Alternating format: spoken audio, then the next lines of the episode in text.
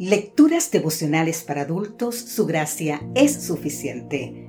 Cortesía del Departamento de Comunicaciones de la Iglesia Dentista del Séptimo Día Gascue en Santo Domingo, capital de la República Dominicana. En la voz de Sarat Arias. Hoy, 4 de abril, petróleo vivificante.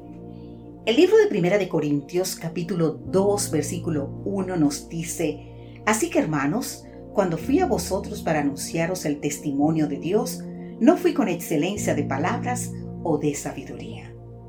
Pablo era un gran teólogo, maestro y evangelista. Pero cuando fue a visitar a los hermanos de Corinto, su postura fue de humildad y sencillez.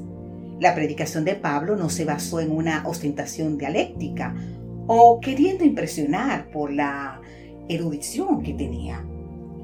No, no fue con argumentos filosóficos.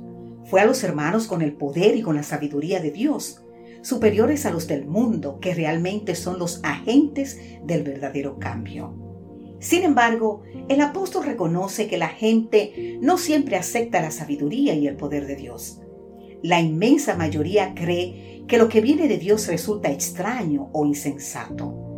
El problema es que muchos quieren comprender los caminos y la voluntad de Dios desde la perspectiva naturalista, a partir de la limitada visión humana, cuando todo lo concerniente a Dios debe ser comprendido desde la perspectiva espiritual y eterna.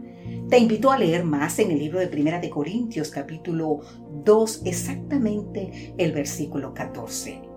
Pablo sostiene que comprender y aceptar los caminos y la voluntad de Dios es posible en tanto tengamos la mente de Cristo, es decir, unidos a Él por el Espíritu Santo, cuya presencia equivale a la de Jesús.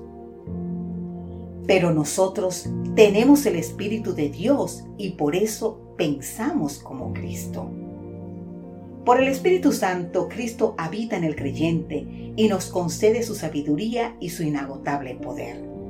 Es necesario usar prudente y sensatamente el petróleo disponible para que no se agote y buscar nuevos recursos sustitutivos. El asunto más allá de lo ecológico está vinculado a fuertes intereses sociales, políticos y económicos. El petróleo provee energía indispensable para la vida diaria, desde la comida elaborada, transportada y presentada, hasta cualquier otra actividad. Estamos procesando energía. La energía mueve el mundo. Es imposible vivir sin energía Tener energía es tener poder.